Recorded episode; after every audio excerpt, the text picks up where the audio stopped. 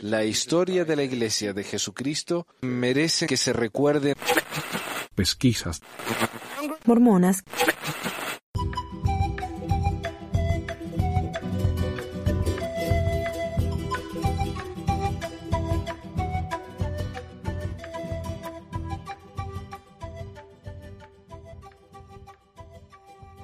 Hola a todos, bienvenidos a otro episodio de Pesquisas Mormonas. Les habla Manuel desde un Starbucks acá en Layton, Utah, así que les pido disculpas por el ruido. Es que hoy fue el día, el último día de la escuela, así que no quise quedarme un minuto más ahí. Empieza el verano hoy para mí. Pero como estaba diciendo, eh, episodio número 102, hoy es la segunda parte de nuestro programa sobre el Benemérito de las Américas, segundo y último, ¿no? Hoy vamos a hablar acerca del cierre, el polémico cierre de la escuela vamos a hablar acerca del autor oficial y cuál es, en la opinión de nuestros invitados, la verdadera razón en la manera como lo vieron ellos. Me parece que la discusión es muy objetiva y centrada, ¿no? Así que espero que lo disfruten como lo disfruté yo aprendiendo acerca de esta escuela tan legendaria en la historia de la iglesia. Let me teach you something else. Déjenme enseñarles otra cosa. Bishop Kosei alluded to it. I'm still being the I'm still being the teacher. Aún Okay. sigo siendo el maestro. El maestro. Uh,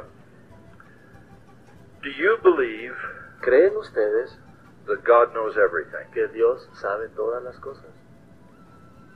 Do you believe that God knows everything? ¿Creen que Dios sabe todas las cosas? I do too. Yo también.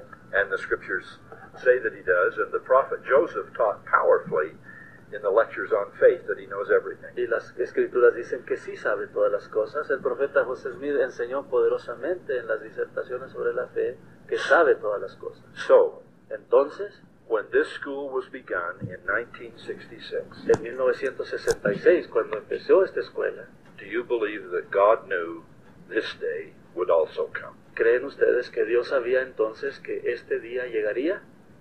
He did. Sí, lo sabía. Of course He did. Por supuesto que lo sabía.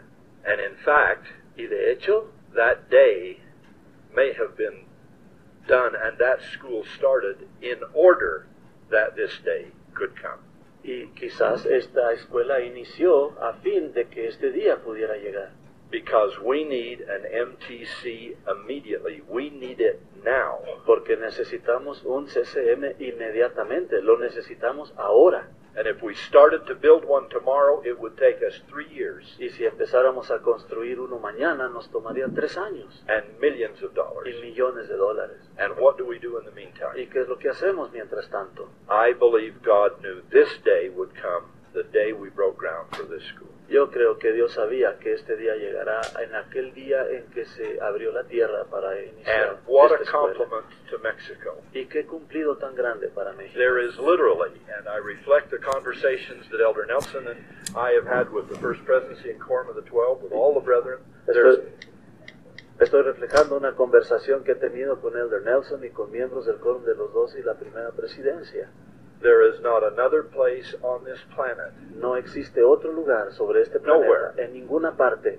There is nowhere we could go No hay ningún lugar al que pudiéramos ir to do this para hacer esto, except Mexico City. excepto la Ciudad de México. What a tribute. Qué tributo, What a what a compliment to you qué tributo tan grande para ustedes. to be in the absolute vanguard of this work Estar a la vanguardia de esta obra and be the only place God and his leaders could turn y ser el único lugar al cual Dios y sus líderes podían volverse to further this work. para llevar a cabo y, y llevar adelante esta obra. I, I can scarcely pay you a higher compliment than Y that. no puedo darles un mayor cumplido que este. Now, one Ahora. last uh, lesson from El Maestro. Una última lección del maestro. This is a math problem. Este es un problema de matemáticas. There are. I see you. I see you get your pencil. Y ya veo que sacaron su lápiz. Uh, there are about más o menos 2,000 students at Benemérito más o menos 2.000 alumnos en Benemérito, in three classes, en tres clases, 10, 11, and 12, right? el noveno, décimo y onceavo. So about a third of those, Y entonces como una tercera parte de Bien. ellos más o menos, about a third, would graduate each year. graduarían cada año. 700, 600. 700, 600. Now, that's 600 in a year. Ahora eso serían 600 graduandos por año. Beginning July 1st, Empezando el primero de julio, we will have 1,500 missionaries, in a sense, graduating every month. tendremos 1500 misioneros, en cierto sentido, graduando cada mes. Actually, maybe a little more, but that makes easy math. Quizá un poquito más, pero esto es fácil en matemáticas. 600 a year 600 por año versus 1,500 a month. comparado con 1500 por mes. For 10 months out of the year, we'll, we'll, we'll allow Christmas holidays and a few experiences. 10 meses eh, del año vamos a permitir las vacaciones de... So that's how many? Navidad. How's your Entonces- math coming? ¿Cuánto suma esto? A ver cómo va su matemática. 15,000? 15 mil. 15,000 a year. 15 mil cada año. Now, what if each of those missionaries going qué- out that year ¿Y qué tal si cada uno de esos misioneros que salen ese año bring 20 people into the church traen a 20 conversos a la iglesia in a year? en un año? How are you doing on your math? ¿Cómo va sus matemáticas? That's 30,000 Estos son 30 mil, added to the 15,000 missionaries. agregados a los 15 mil misioneros. Modestly, conservatively, 45,000 people blessed. Modestamente, de una manera conservadora, 45 mil personas bendecidas, because 600 said, porque 600 dijeron, Take my place. tomen mi lugar. This is a dramatic moment in church history. Este es un momento dramático en la historia de la iglesia. You have lived to see your role Han vivido para in one ver of the most historic moments in the church, su papel en uno de los momentos más históricos de la iglesia, and it involves those kinds of numbers que involucra y tiene que ver con ese tipo de números. six or 700 or 500 of us will step aside 600 de nosotros each year nos haremos a un lado, cederemos nuestro lugar cada año to potentially bless para potencialmente bendecir 50,000 people a in the same 50 time. mil personas. I love you and I honor you for Les that. amo y les honro por ello. And I ask you, lastly, this is, I've given you three test quiz, quizzes. This is now your take home assignment. Les he dado ya tres preguntas para evaluación, ahora les voy a dar una tarea para que lleven a casa. Go back to your dormitory or your casita Regresen a su dormitorio o a su Wherever you casita live. donde viven and memorize y memorícense one verse of Scripture. un versículo de escritura, The 73rd verse of the 88th section of the Doctrine and Covenants. el versículo 73 de la sección 88, Doctrina y Convenios. I was going to tell you what it is. Les iba a decir cuál es, I am not going to tell you what pero it no is. les voy a decir cuál es. That wouldn't be a very good assignment if I told you what it was. No sería una buena asignación si les dijera qué es. So tonight, before you go to bed, Entonces esta mañana, esta noche, antes de ir a la cama, you memorize memorícense section 88, la sección 88, verse 73. versículo 73. It is only nine words. Y solamente son nueve palabras. You can get it. La pueden lograr. And you'll know why we had this meeting tonight. Y entonces sabrán por qué es que hemos tenido esta reunión esta noche. Hermanos y hermanas, yo sé que Dios vive. Yo sé que Dios vive. Jesús es el Cristo, el Hijo de Dios. Eh, ¿Cuál es la versión oficial de por qué se cierra la escuela? Muchachos, Alfonso, ¿te quieres aventar la... La- ¿Tú, que- tú que eres el representante de la iglesia ahorita.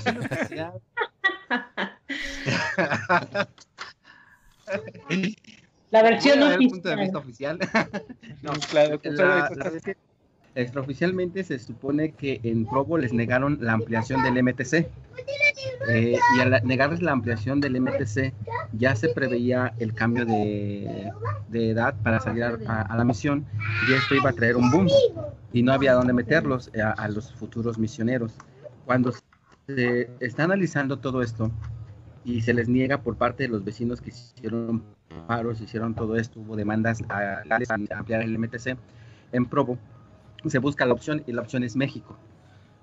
al ver México, un año antes eh, viene el obispo presidente de la iglesia, junto con este un apóstol que ahorita no recuerdo cuál es el nombre de él, y empiezan a ver las instalaciones de Benemérito y se toma la decisión de que Benemérito será el nuevo centro de capacitación misional. Y entonces hablan sobre la primera, sobre la oración dedicatoria de Benemérito y dicen que ya llegó para cumplir el propósito de su creación, que es ahora educar o capacitar a misioneros para que lleven el Evangelio a las personas. Y esa fue la, la, versión oficial. No hubo una versión, no hubo una discusión, no hubo nada más que el discurso que se dio cuando se cerró Benemérito para decir que se cumplía la profecía en cuestión de que el centro de capacitación misional sería Benemérito. Este fue eh, Holland, ¿no? ¿no? ¿El Holland? Sí. Y, sí, sí, ya y, se, y se dice que entonces este es la parte cumple, ¿no? De la oración dedicatoria de Benemérito. Eh, pero la realidad no nunca se manejó, se manejó muy herméticamente hasta el día del cierre, hasta que se anunció el cierre básicamente, porque no se, los obispos, los líderes en general en la iglesia no lo, no lo supieron, más que la presencia diaria en México, los líderes de Benemérito, y ni siquiera los maestros, los maestros se, enteraron el mismo día que se, se dio el discurso de, del cierre y clausura de Benemérito. Me imagino que no debe haber sido una buena sensación también para los profesores, porque me imagino que perdieron su trabajo, básicamente. Uh, uh, no, sí, ah. claro, y, hubo manifestaciones también de profesores. En las... de terror. ¿Oh, sí? Sí, sí, sí. Acá, acá en Pachuca está, eh, pues ahora sí que tuvimos la suerte, hace 10 años más o menos, de que una conocida miembro de la iglesia, gestionara eh, para las construcciones de casas del Infonavit, prestaciones del gobierno, y muchísimos trabajadores del Benemérito sacaron sus cosas acá en Pachuca, de toda índole, profesores, este, supervisoras, no, o sea, es un mundo de gente aquí en Pachuca que estuvo en el Benemérito, pero ahorita que llegamos ahí te cuento, pero te cuento. ¿Y cómo les ha ido? Eh, pobre gente, la verdad, pobre gente. Qué interesante. Yo cuando hablé con el maestro este del Benemérito, él, él, básicamente me dijo que se sentía un espíritu muy fuerte, que todos dijeron qué bueno, no se cumplió. Pero sí, si yo fuera maestro ahí, por más miembro fiel que fuera, no, no me gustaría. No, pues para nada, imagínate. No, no, y de, Ajá. Algo que sí te puedo asegurar es que la iglesia sí lo liquidó bien. La iglesia sí lo liquidó muy bien a los maestros. Eh, ah, hubo maestros que recibieron 300, 400 mil pesos, depende la, la antigüedad, 500 mil, 600 mil. Sí hubo muy buena liquidación para los, para los intendentes, para todos hubo una muy buena liquidación de la por parte de la iglesia. Eh, eso sí puedo asegurarlo. Okay.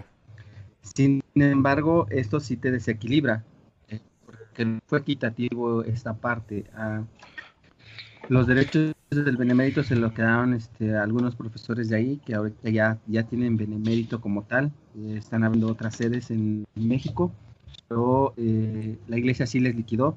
la situación aquí yo creo que, que no vieron el impacto que, que ocasiona, ocasionar a lo largo de la historia en México, ¿no?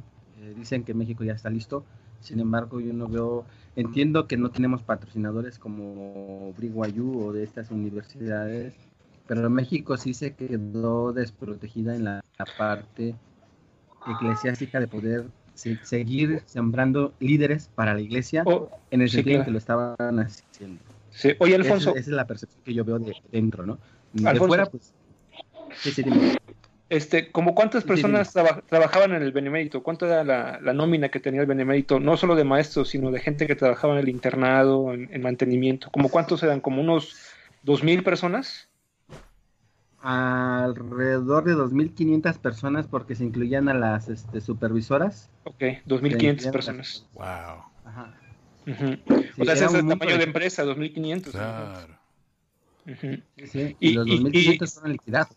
Exacto, y aparte se, se, se, bueno, yo no lo sé, tú mejor lo sabes, Alfonso, se sabe que se pagaba muy bien, que, eran bueno, o sea, que era un empleo bien pagado, o sea, para los estándares de México estaban bastante bien pagados. Sí, había una, había una regla en el sistema educativo de la iglesia que establecía que los miembros de la iglesia deberían de ganar el, el sueldo promedio de acuerdo a México más el, porcentaje de inflación. Es decir, si un maestro ganaba la hora 100 pesos, se le pagaban 120 porque la inflación estaba en 120, eh, estaba al 20%. Se, era, se le pagaba el, porcentaje de inflación también. Sí, yo, yo, bueno, eh, tuve este, algunos, eh, ahora que son amigos, maestros, o sea, que es el profesor Oscar Pech, y otro profesor de filosofía que, que es de mi, de, bueno, que, que después de que ya cerró el, bueno, que él se fue del Benemérito, me lo encontré en la escuela y le preguntaba, y, y me comentaba, ah, también mi, mi, mi, esposa tuvo un compañero, eh, maestro eh, de física, que fue maestro del Benemérito, y le comentaba, dice, es la mejor escuela donde me han pagado, dice, el Benemérito era la mejor escuela donde me han pagado. Dice, y la verdad es que pues qué lástima que bueno, que ya no pude trabajar ahí, pero esos años los recuerdo como de, pues muy bien, ¿no? O sea, muy estables, con, con, un buen sueldo. Y entonces todos estos maestros me coinciden en decir, ¿sabes qué? Ahí me pagaban muy bien, este, yo podía vivir muy bien.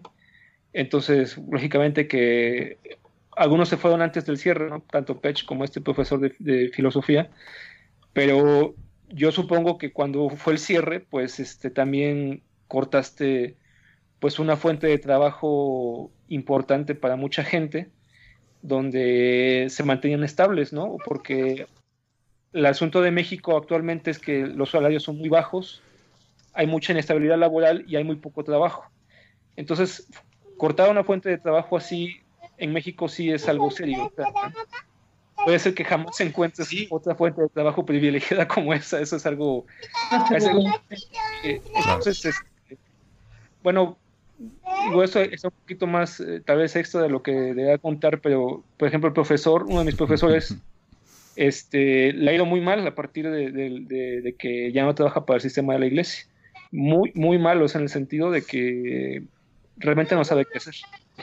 Este, porque aparte él, él, él estuvo muchos años trabajando para el sistema, al, al sistema cortarlo, este, pues afuera ya no tiene ninguna ninguna, no sabe cómo moverse, ¿no? Y, las veces que ha trabajado, pues trabaja por 8 mil pesos, que es lo que trabaja un maestro aquí en México. Y eso ya es bien pagado, ¿eh? Y eso que está bien pagado, pero lógicamente que eso no te sirve para nada. Entonces se encuentra en un momento pues desesperante. Eh, aún así, pues no niega su fe, ¿no? O sea, no, es como Job, ¿no? O sea, a pesar de que lo está matando, no, no, ni, no reniega su Dios, ¿no? Pero bueno, este es otro tema, pero es para que veas el, el impacto del cierre para los trabajadores, ¿no? O sea, sí fue cortarles un buen trabajo para decir, bueno, pues regresense a México, ¿no? O sea, a la realidad mexicana, ¿no? Que es... Eh, mira, por ejemplo, de acá de todos estos que yo te comento que conozco, muchos se han tenido que ir muchos este, aprovecharon el dinero y se fueron a Estados Unidos este, eh, se supone que con semejantes cantidades de liquidación que les dieron, pues era para que hubieran puesto, no sé, todo lo que, todos los que podríamos eh, pensar, un negocio. Ah, no, pues es para que pusieras un negocio, para esto, para aquello, para lo otro, pero sabemos que aquí en México no es así de sencillo poner un negocio, ¿verdad? Eh, aparte de que se necesitan muchísimas cosas para que un negocio te dé lo suficiente para vivir como vivías eh, quiero, fíjate, yo puntualizar la situación emocional y psicológica que representó este trancazo para toda esta gente, eh, que, es una parte que casi nadie ve. Eh, casi nadie ve la situación emocional y psicológica porque así como están comentando, imagínate, la mayoría de ellos, ya personas de, pues, de nuestra edad, ya en, sus 40 o más para allá, volver a empezar de nuevo, eso es como que chin, o sea, te tumbé la casa y a ver, vuélvela a construir. Ajá. Eh, eh, esa es una. Imagínate todos estos este, hombres que eran padres de familia, que sus esposas no trabajaban, bueno, pues aquí he tenido que ver a todas estas este, hermanas haciendo lo que pueden, ¿eh? vender desde la cosa más sencilla. Eh, eh, no, o sea, es una situación económica en la que están estas personas y emocional que hasta al traste ha dado con sus matrimonios. Porque esa es otra, ¿verdad? empieza la problemática económica, obviamente, pues se cuela en las situaciones emocionales de pareja. Pues también, te digo, esa es otra, ¿no? Y pues allá los líderes, ¿verdad? Pues pensando en la gran inspiración que tuvieron para cerrar este el benemérito, pues eh, han de haber dicho, pues allá que Dios los acompañe, ¿verdad? Con todo el que se van a tener, porque ahí ya nosotros ya no vamos a estar, ¿no? Entonces yo escucho a estas hermanas, no, ay, es que fíjate que fulanito y, fulan y fulanita, ya ves qué pareja eran, que no sé qué, no, pues ya se están divorciando, ay, pero ¿cómo? No, pues si es que él de plano ya no pudo con la situación de mantener a la familia. Ella no nunca trabajó debido a que se casó joven, ¿verdad? Para poder, este, eh, ya sabes, cumplir con los mandamientos del Señor. Pues eh, eh, se casaron y se llenaron de hijos, porque acá te los verás de a cuatro para arriba, ¿eh? De a cuatro hijos para arriba, porque pues esa era la consigna, ¿no? Entonces imagínate toda esa situación, sin trabajo, de un día para otro este, sin iniciativa de chispas, ¿qué voy a hacer con este dinero? Eh, me dijeron, no, pues es que nos lo gastamos bien pronto porque quisimos aprovechar para comprar cosas que no teníamos y se nos fue el dinero. Ah, entonces, pues sí, esos 300 mil, 400 mil pesos se les fueron en menos de tres meses a la mayoría de los que conocí por acá. Ah, yo, yo este, creo que hace como unos tres años o cuatro me mandaron una oferta de trabajo del Benemérito para maestro de literatura. Y por puro juego nada más mandé mi currículum porque ya sabía que no me iban a dar el trabajo. Entonces, nada más para ver cuánto estaban pagando. Entonces, este, pagaban 14 mil pesos este, por, por ser maestro ahí, no me acuerdo de, era tiempo completo, eran como unas cuatro o cinco clases. Pero 14 mil pesos, bueno, este, ¿cuántos serían dólares a luz? Como mil dólares, mil cien dólares mensuales. Oh, wow. Sí, como Más o menos, ¿no? Eh, eso es un sueldo, digamos, bien pagado en México, más o menos. Bueno, de esos mil, 14 mil dólares, eh, 14 mil pesos, perdón, eh, a una escuela en promedio que te paga 8 mil pesos mensuales, 8 mil pesos que serán 600 dólares mensuales, más o menos, sí, al mes, al mes. Para mantener una familia con 600 dólares al mes, o sea, es, es una grosería. Entonces, a ese rango de sueldos estamos hablando de que, ah. que es brutal, ¿no? Es completamente desbalancear la vida a alguien, ¿no? Es, lo que, para que veas el punto que dice Tricia. ahora, este, pues, bueno, por muy en desacuerdo que yo, yo he estado con, o muchos hemos estado con relación al cielo del benemérito, una de las realidades de la iglesia es que el, negocio de la iglesia pues, nunca fue la educación, ¿no? Entonces, otro de los factores posiblemente del cierre también fueron los económicos, ¿no? Eh, esta, esta percepción me la dice una persona de primera mano que, que trabajaba en el Benemérito y, y, este, y que todavía trabaja para la iglesia, ¿no? Pero, por ejemplo, las finanzas, lo que sucedía en México es que, por ejemplo, cuando tú ya hacías determinadas cantidades en Hacienda, Hacienda te exigía que, que tú contrataras tus, algún despacho para que te auditara o te hiciera tu contabilidad. Y obviamente, pues había opiniones de, de gente que les decía a, la gente de la administración, decía, oye, ¿sabes qué? Este, esto, pues, ¿por qué están ustedes, este, o cómo mantienen ustedes esta, esta institución como tal, no? Eso no les está dejando a ustedes nada, ¿no? Y dice, o sea, él me, él me juega porcentajes, me dice que, mira, haz de cuenta que por cada 100 pesos que tú hacías al mes, no, este, las colegiaturas nada más entraban como 15 pesos y la, la iglesia pagaba como 85. Entonces, obviamente, pues aún así con todo lo que pagaban los no miembros, este, o los miembros, eh, pues no, no alcanzabas a pagar este. Sí, siempre estaba en números rojos, por decirlo Siempre estaba en números rojos, por decirlo, exacto. Entonces, haz de cuenta que el 20% de, de, de eran entradas de los miembros y los no miembros pagaban como un 30%, ¿no? Ahora, eh. mi, Aldous, mi duda respecto a eso es, o sea, 40 años nadie se mantiene en números rojos, ¿eh? A menos de que sea Pemex. Este, entonces, este, o sea, lógicamente, yo sé que no, no había una ganancia por parte de las colegiaturas, nada de eso, pero yo creo que había algún otro beneficio porque si no se hubiera tronado desde hace muchos años el benemérito.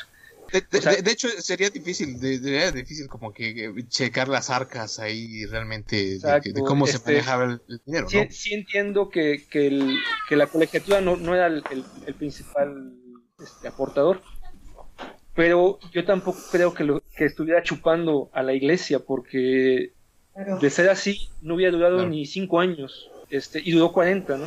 O sea, entonces Yo lo que quiero creer es que había algún beneficio fiscal o, de lo que no sé qué manera, este, que les beneficiaba, o sea, que, que igual no era una pérdida para ellos. Entonces, el, el tema económico eh, a mí me causa sospechas porque la economía no espera, o sea, tú empiezas a tener números rojos y al año quiebras, ¿no? O sea, así seas la empresa más chingona. No, y, y, y, de hecho, de hecho, de hecho es lo que, se decía es que se subsidiaba. Obviamente yo no sé si el plan seguía siendo este, seguir fabricando misioneros y ya no se cumplía, o, o a lo mejor existía alguna algún alivio en taxes desde los Estados Unidos, ¿no? Tener este tipo de escuelas, estos, es, estos es difícil impuestos. saberlo, sí, es difícil saberlo porque Ajá. las finanzas de la iglesia, pues ya sabes que están, están Oscuras, este, ¿no? en el velo, ¿no? Están en el velo del Señor.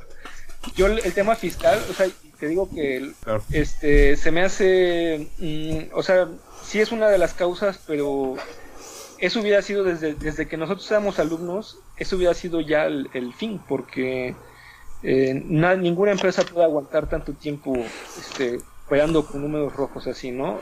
Sí, de- de- defi- definitivamente no. Yo, yo, yo creo que lo que veía Hacienda y esos comentarios era realmente, bueno, tú no estás haciendo negocio de eso, pero obviamente, obviamente el dinero venía de diezmos, obviamente el dinero, una de las cosas es que tú para estar en el benemérito, obviamente tenías que estar recomendado de tu obispo. Y esto quiere decir que tú estuvieras al tanto de tus diezmos, ¿no? O por lo menos alguna persona que respondiera por eso en tu familia. Sí. Entonces, ob- obviamente era dinero que circulaba de varios lados.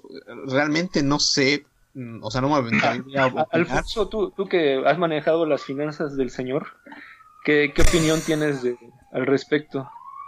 Yo los escucho y efectivamente, eh, como, como dices, los beneficios fiscales para una sociedad eh, educativa y cultural en ese tiempo era muy buena, porque se, no estaban eh, obligados a declarar eh, el total de su ingreso. Las asociaciones religiosas no estaban obligadas a declarar también la- exacto, la- exacto. Ese es un punto muy bueno. de ingresos. Ahora, acuérdense que la iglesia recibía los diezmos y la iglesia donaba a sociedad educativa. Sí. Esa es una. Eh, a partir de este año, la, la ley cambia y están obligadas las, las asociaciones religiosas a enviar su contabilidad a Hacienda. Eh, Claro. Precisamente por todas estas situaciones que se han visto, que la iglesia podía donar a sociedad educativa. Cuando ya no es negocio, sociedad educativa, se decide cerrar y se decide cerrar a, aunado a benemérito. Si ustedes buscan ahorita sociedad educativa y cultural, ya no existe dentro de la iglesia. Ok. O sea, como era un, para- era un paraíso fiscal, más o menos. Puede ser. Ahí lavaban dinero. Es que, mira, mira, no de, hecho, de- como- no tanto, yo creo que no tanto como lavar, sino pero sí como poder hacer algunas, algunas, algunos movimientos en México que pudieran eh, permitir hacer O los Panama otras, situaciones. y, y ese tipo, y ese Sí, tipo de, era- de- era de lo que les decía. movimientos fiscales los hacen desde, desde la matriz de Estados Unidos hasta allá y ya se la saben, ¿no? O sea, obviamente esos, esos breaks fiscales, este, pues son muy buenos, ¿no? Sí, sí, de hecho, ah, acuérdate que, que los abogados siempre van a buscar cómo les permite jugar con la ley, que es algo que nosotros tenemos también que analizar si queremos hacer un negocio o cualquier cosa, ¿no? Que, ¿Cómo es que te permite jugar la- con la ley para no incurrir o no caer en un supuesto donde tú te conviertas en un delincuente? Entonces la, la iglesia donaba a sociedad educativa y sociedad educativa podía dis- di- dispersar esos fondos. Algunas ayudas salían, a, la iglesia manejaba cuentas diferentes, manejaba cuentas de la iglesia y cuentas de sociedad educativa.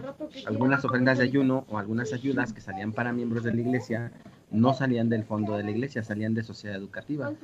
Eh, entonces ahí eh, es ya meterse en algunas situaciones administrativas que volvemos al punto. Eh, esto es más administrativo que, que cualquier otra cosa, ¿no? Es- ver cómo podemos administrar los dineros. Ahora, si me permiten, yo veo que ah, definitivamente hay- seguramente hay algo económico, eh, pero también, como decía Alfonso al principio, eh, la cantidad de estudiantes que salieron a la misión se bajó como del, ¿qué dijiste?, 90% al 30%. Y eso tiene que tener mucha influencia. Entonces me imagino que debe ser más de una cosa. Acá, por ejemplo, en BYU, es una escuela bastante barata para lo que es, ¿no? Eh, por supuesto, si uno va a BYU y estudia una carrera técnica en la que uno tiene que analizar mucho eh, algo que sea más allá del- de la carrera en sí. Por ejemplo, si yo estudio matemáticas o ingeniería, eso es todo lo que necesito saber. Si uno estudia eh, sociología o, o literatura, uno tiene que salirse de eso, ¿no? Y, y explorar el mundo. Entonces BYU no es muy buena para eso, pero, pero en las carreras técnicas sí. Y es una, es una eh, escuela como la, el Benemérito que decían, que no es muy cara. Y yo estoy seguro que esa escuela pierde dinero todos los años. Pero sin embargo, Ajá. si uno se uno va a BYU, constantemente está construyendo, actualizando, haciendo edificios más bonitos. eh, eh, y yo viendo, acá en Estados Unidos tampoco tienen que, la iglesia tiene que mostrar sus números, de cuánta plata tiene, cuánto ingreso tiene, a dónde va ese dinero, pero en otros países sí. Y en Canadá, eh, todos los años se me da a mí por meterme y revisar los números de la iglesia y un grandísimo porcentaje, no sé si el 60%, una cosa así, de los diezmos de los miembros en Canadá va a BYU, a pagar sueldos, a construir edificios. Entonces, ¿por qué la iglesia pone tanto dinero en una escuela?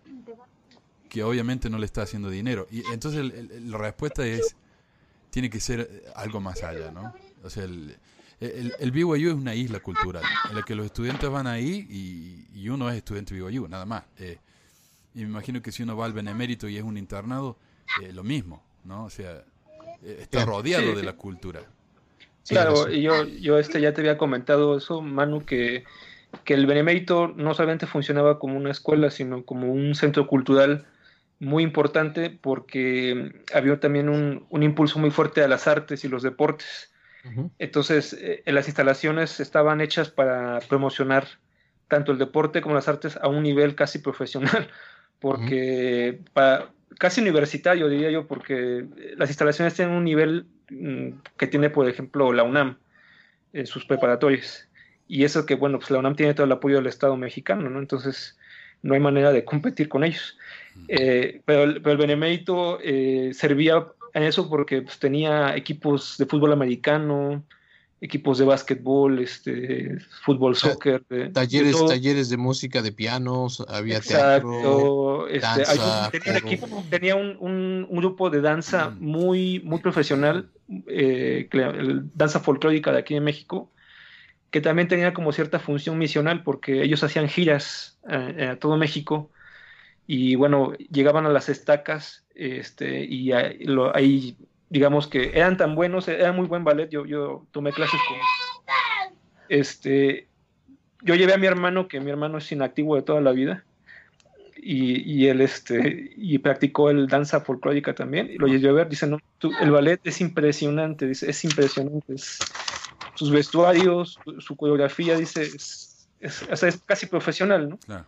De- de- Eh, tuvo entonces- muchos reconocimientos en giras. México era muy, era muy conocido, el- era muy importante. el- el Entonces, ballet. por ejemplo, los chicos que estaban en el internet, bueno, que estaban en, el- en la prepa, entrar al ballet era como uf, una, algo muy importante. Este, entonces, el Benemérito era más que en la escuela en ese sentido. Te digo que, que tenía ese impulso cultural muy fuerte que yo siento que, o sea, que, que- que- que igual como dices, BYU eh, cumple una función más allá de, de sacar a los muchachos a la, prepa, ¿no? Sino había una formación pues este, artística, deportiva, había una creación de una comunidad, ¿no? Donde la gente se podía identificar, se podía un punto de reunión, este, mucha gente de ahí pues se seguía viendo, te- este, se casó después con gente que conoció ahí, Eh, sus hijos después fueron ahí, entonces yo creo que tenía esa función, todavía la lograba, digo, a lo mejor no sé si con los misioneros todavía era muy buena, por lo que comenta Alfonso, pero esa cuestión cultural era fuertísima, fuertísima, y, y es lo que tal vez todos lamentamos más, mucho más que la prepa, lamentamos más que se haya perdido todo eso, porque esos campos de americano pues ya no están usándose, esos, el, el- el auditorio donde se hacían los espectáculos del coro, de danza, Había un observatorio también. No se están utilizando, este, la, cancha de básquetbol que es muy al estilo de Estados Unidos, que es muy rara verlas aquí en México, que son muy caras y con, con todo ese gimnasio, con duela y eso, este, pues también nada más sirve yo creo que para los misioneros que están ahí, para que es los, sus días de los lunes, ¿no? Pero está completamente desperdiciado, ¿no? Para mí es un... Ok, desde ese Sí. punto de vista de que el, el edificio está desperdiciado, eh, por lo que yo vi, a- algunas personas compartieron fotos en Facebook eh, y se ve vacío. No sé, eh, ¿Hay suficiente misionero como para llenar ese campus? O? Yo no lo creo, dice Holland que 1500 al mes, pero yo sinceramente yo, yo, yo, sí, yo desconozco, pero yo la verdad yo no, yo no lo creo tampoco. Yo sí igual coincido con Aaron, es un, total desperdicio, ¿no? Porque este ahí también este pues no sé, era eh, como, como dice Aaron, ¿no? Era un lugar donde desarrollabas las artes, no nada más era lo, lo académico, ¿no? Y obviamente el lugar este, pues era terreno fértil para desarrollar al, artista como tal allá, ¿no? Y es una lástima también. Yo, yo veo a mi esposa, ella es miembro de hace, de toda su vida, ¿no? Y cuando ella era chica me cuenta que en la iglesia había tantas otras cosas. Cada capilla, cada barrio hacía su propio programa. Mm. Había programas de musicales, lo que se llaman roadshows. Eh, Cada programa, eh, barrio ponía su obra de teatro. Y ahora ya no hay nada de eso. ¿no? Con, lo que se llama la correlación. Todos tenemos ¿De dónde es ella? Ella es de Oregon. Sí, pero ella me decía, claro, hay todos esos programas que ahora ya no hay. No, eh, yo, y, ya te voy a decir que al perderse el benemérito se pierde aquí completamente en México porque ninguna estaca tiene la capacidad para, o muy pocas tienen la capacidad para llevar un coro, para llevar un, un ballet folclórico como el que llevaba, para tener equipos de, deportivos como los que tenían. Entonces, eso se perdió ya también irremediablemente porque solamente el Benemérito tenía la capacidad eh, de instalación y de dinero para poder hacer algo así. Entonces, este, pues también eso se fue al traste, ¿no? Eso es algo muy triste porque yo, yo siento que a la comunidad mormona pues era como pues, ver a sus equipos, ver a sus, a sus artistas, ¿no? Entonces, pues, eso también ya le das en la torre, ¿no? No, y de, hecho, como dices, ¿no? O sea, recalcando otra vez lo mismo, ahí se formaban no solo, no solo que se conocieran todos, eh, solo para socializar, obviamente era para contactarse, todo, quien estuvo en el Benemérito conoce casi a medio mundo en, la República, ¿no? Entonces, en todo el país te podías, te podías conectar o, conocer. Obviamente también formó familias, que obviamente tú sabes que esa es una de las prioridades en la iglesia, ¿no? Seguir y perpetuar este pues esta religión como, como tradición, ¿no? En, en la gente, ¿no? Entonces el benemérito cumplía ese aspecto en México también. Bueno, y en, resumen dirían ustedes, el benemérito, una buena idea de la iglesia abrirlo, algo positivo.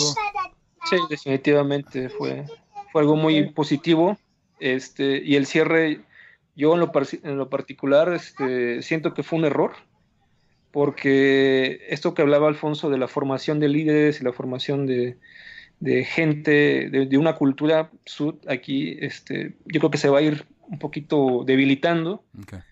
Este, yo, yo no creo que, bueno, yo en mi opinión, la, la, capacidad instalada que tiene como escuela está intacta, ¿no? O sea, si, si, digamos, en algún momento una escuela privada de México quisiera comprar el Benemérito, o sea, se lleva una escuela, pero así equipadísima, ¿no? O sea, o sea yo digo porque nosotros estamos un poquito metidos en el, en el, aspecto de la educación. Mi esposa ha trabajado en el TEC de Monterrey y, o sea, y, y, mi esposa no es miembro, entonces ella lo lleva a conocer un día al Benemérito y me dice, esta es la escuela más impresionante que he visto, ¿no?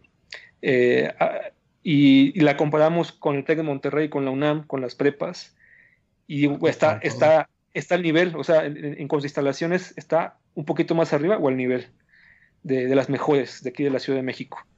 Eh, que a lo mejor solamente las comunidades más exclusivas, ¿no? Judías, este, de mucho dinero, podrían tener.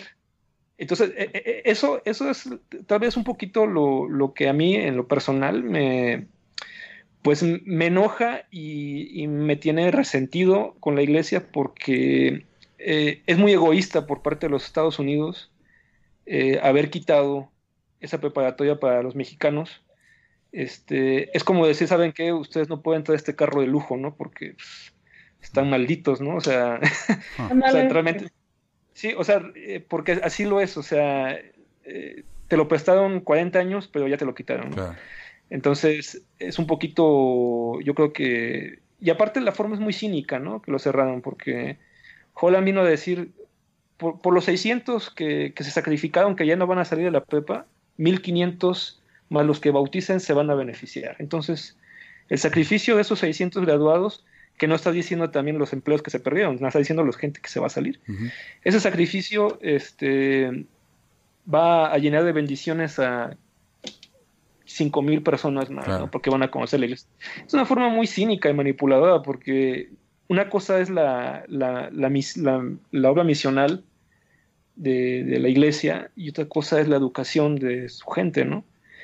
Y, y, me indigna porque pues, la iglesia no cobra poquito por, por ser miembro, te exige mucho. Este, otras comunidades religiosas como católicas o de otras religiones aquí en México creo que tratan mejor a su gente, o sea, le dan más, privilegios a su gente, protegen más a su gente, y la iglesia realmente los está tratando como maquiladora, como decimos aquí, o sea, los está tratando como gente de maquiladora, o sea, como ustedes no tienen el nivel para ser educados, sino tienen el nivel simplemente para ser siervos de, la institución. O sea, ustedes no pueden, no pueden tener una educación alta, ustedes nada más están para estar, para bautizar gente. Ese es como el mensaje de fondo para mí, porque este, lógicamente, en lugar de que se, eso se siguiera eh, expandiéndose y creciendo, que es lo que debería ser una comunidad, pues se cierra, lo clausuras. Para mí es como si cerraran el, Politécnico o la UNAM.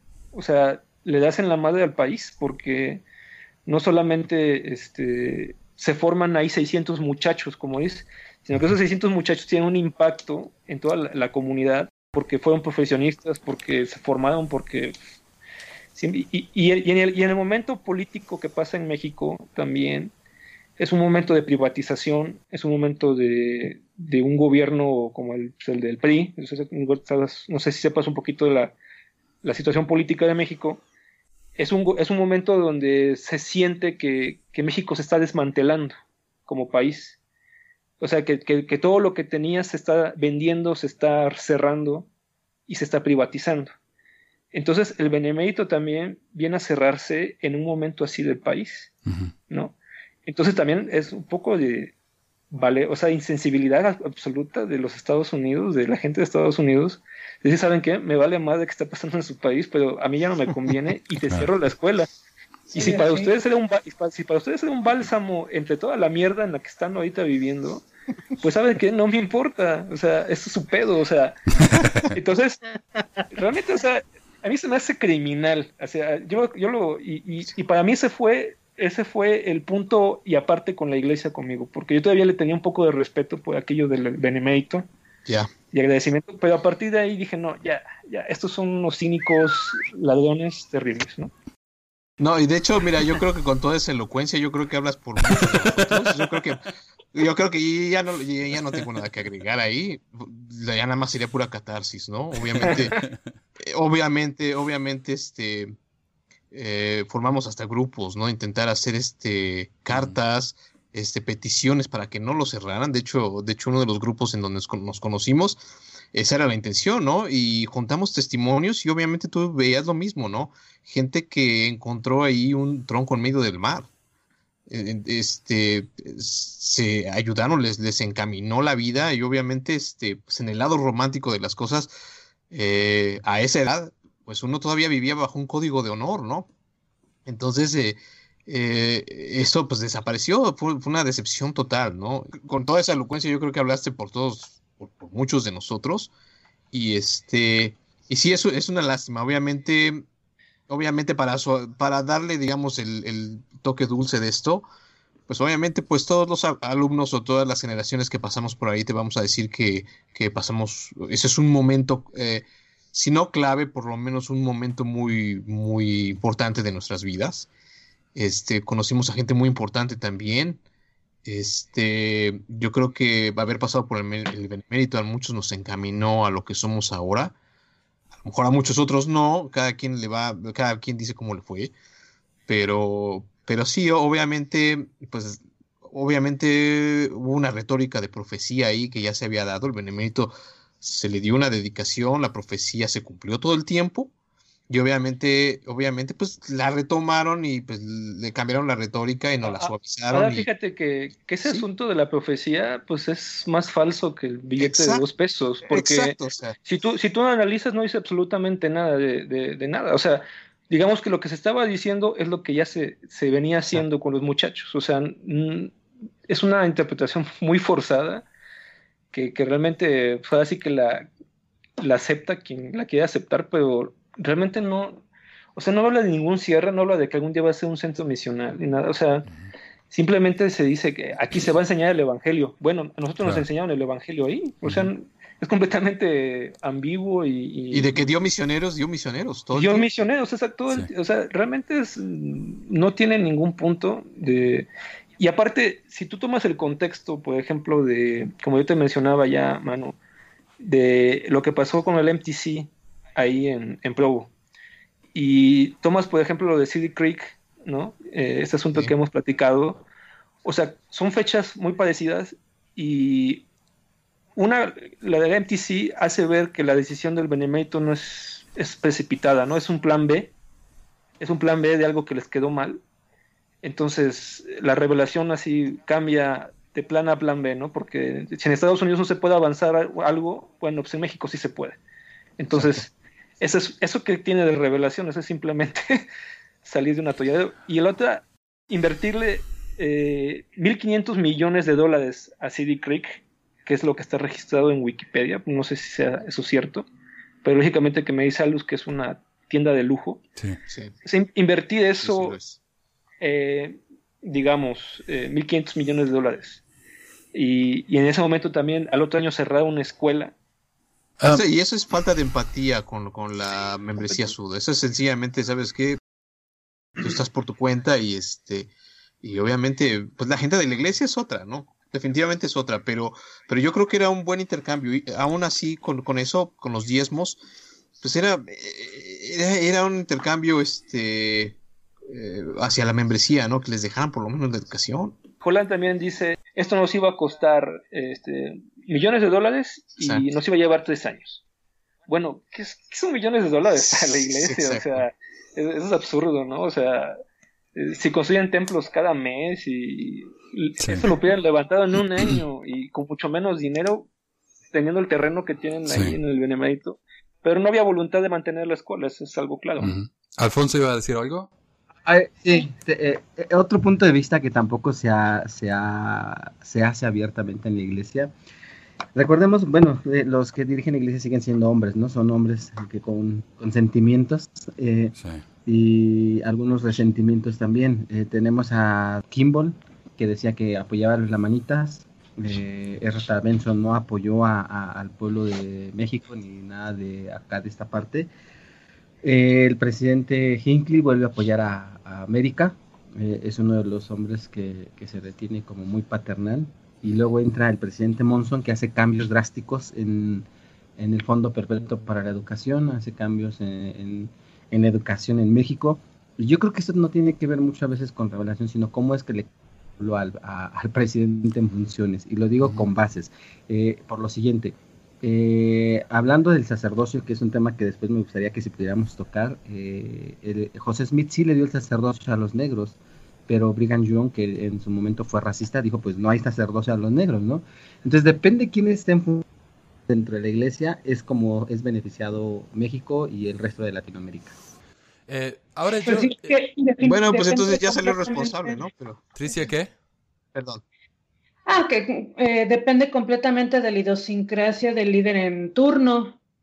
Eh, Exactamente. recuerdo mucho a, a mi papá que él comentaba, bueno, si hacemos más o menos un recuento de las cosas que han hecho los presidentes de la iglesia en los últimos años, Gordon B. Hinckley efectivamente ha sido uno de los que más hizo cosas así en, en mucho beneficio por la eh, membresía de la iglesia a lo largo y ancho del planeta, ¿no? Entonces, él leyendo su biografía se da cuenta que este Gordon B. Hinckley pues, fue un hombre que viajó muchísimo.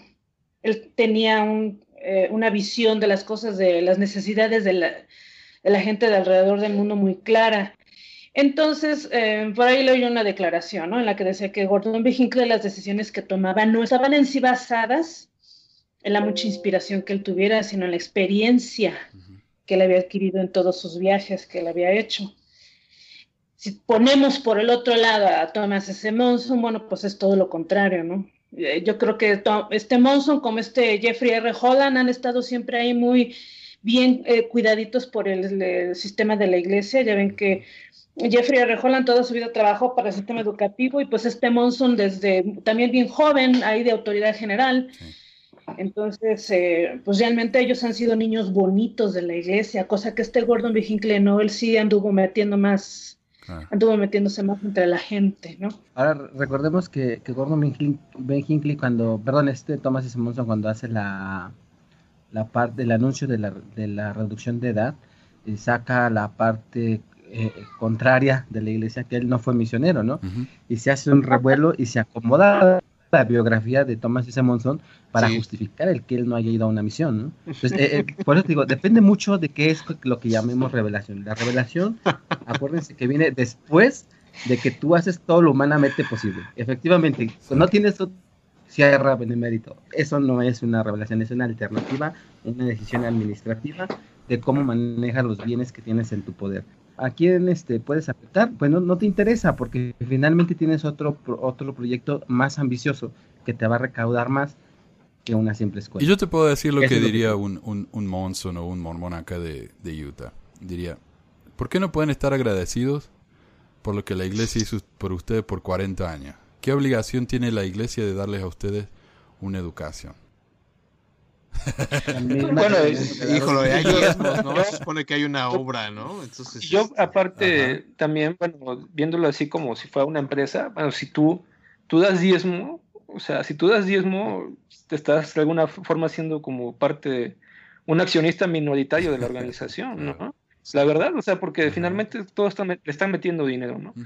Por ejemplo, si te vas a la misión, o sea, tú estás invirtiéndole dos años porque tienes que pagar el viaje, tiene, o sea, eh, por eso digo que es una forma muy, muy este, egoísta y muy, este, pues, ahora sí voy a, voy a tratar de cuidar mi vocabulario para que no salgan groserías. Ay, no, adelante, adelante. No, el espíritu no se va a ofender. Pero es que imagínate, o sea, si tú le estás metiendo dinero por tus diezmos, por tu servicio a la, a la iglesia, porque pues no te pagan, y luego si mandas a tus chamacos a la misión, que tú tienes que pagarle y ellos tienen que meterle dos años, oye, pues tú le estás metiendo dinero, o sea, tenías que tener algún derecho en esa oye. Entonces, pues oye, digo, te están agarrando de maquilador porque, pues, eh, o sea, no tienes derecho a una educación también por parte de, de la iglesia. ¿Por qué si ya están las instalaciones, si ya se estaba llevando, pues, ¿por qué no continuarlo, no? Entonces es una forma muy, este, te digo, muy grotesca de, de decirles, ¿saben qué? Es que ustedes no están para ser educados, ustedes están para ser maquila. Entonces, a mí me parece insultante. Por ejemplo, alguien me estaba diciendo que por ahí estaban dando cursos en el Benemérito de reparaciones celulares, ¿no? De 20 reparaciones celulares.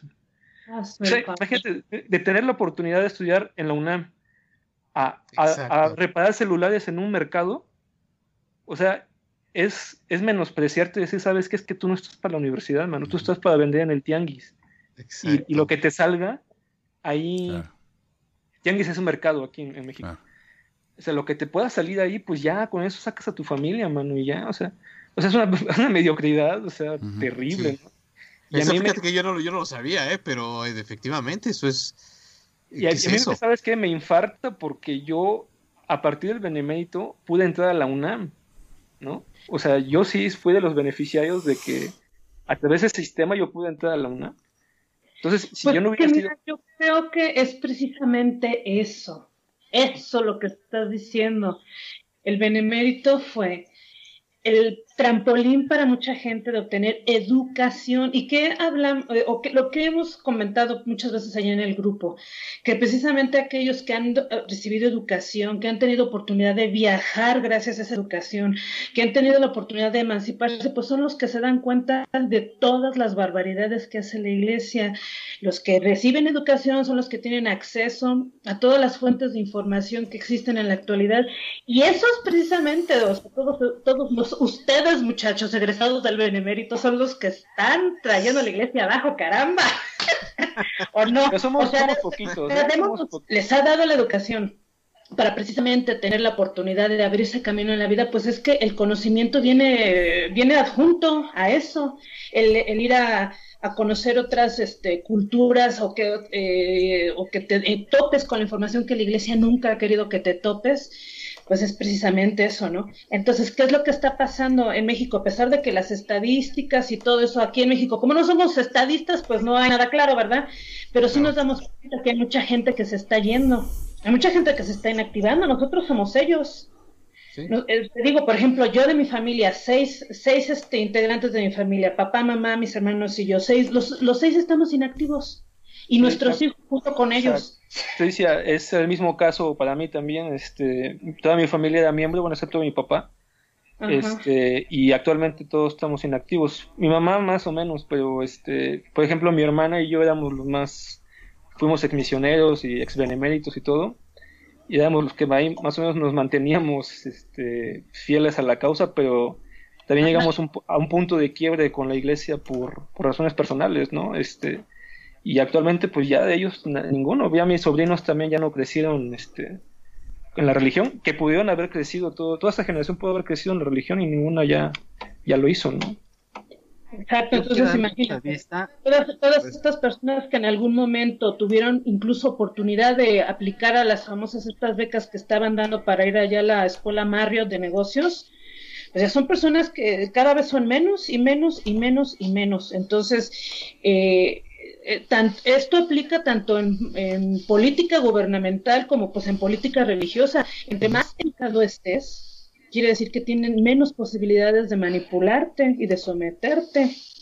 Entonces, pues no conviene, en, en definitivo a la iglesia no le conviene tener gente educada.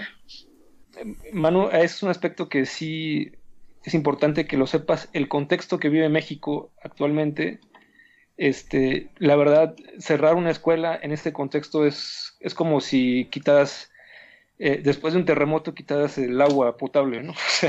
O sea, eh, es terrible porque es una falta de sensibilidad tremenda a, lo que pasa a la gente aquí, ¿no? Este, yo siento que muchas personas mandaban a sus hijos al benemérito para que tuvieran una buena, buena influencia.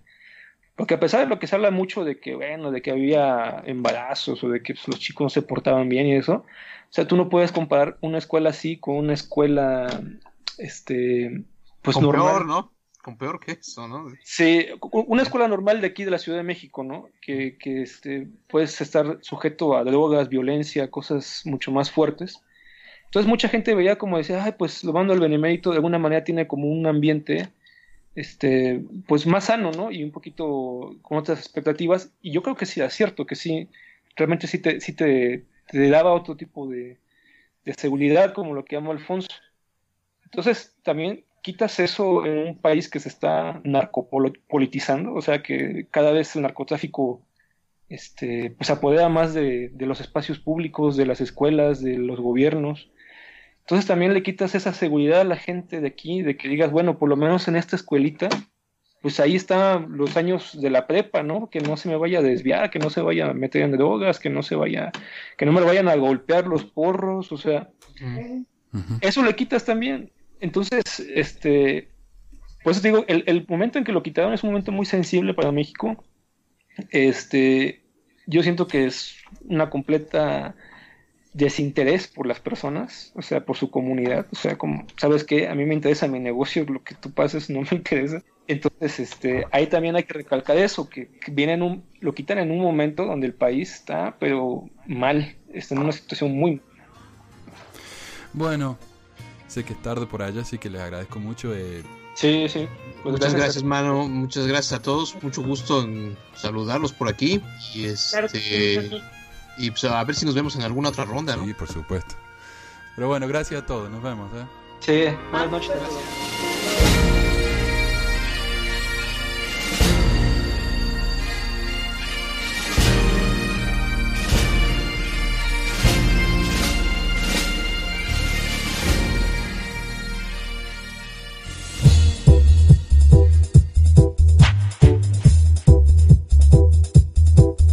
Gracias por escuchar este episodio de Pesquisas Mormonas. No se olvide de visitar nuestro website en pesquisasmormonas.com o pesmor.com y nuestro blog en pesquisasmormonas.org o pesmor.org.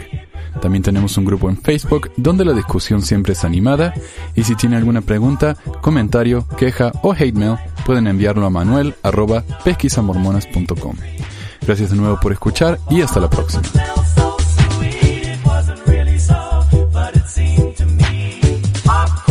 Música al comienzo del podcast es la canción de la primaria Historias del Libro de Mormón por Clive Romney.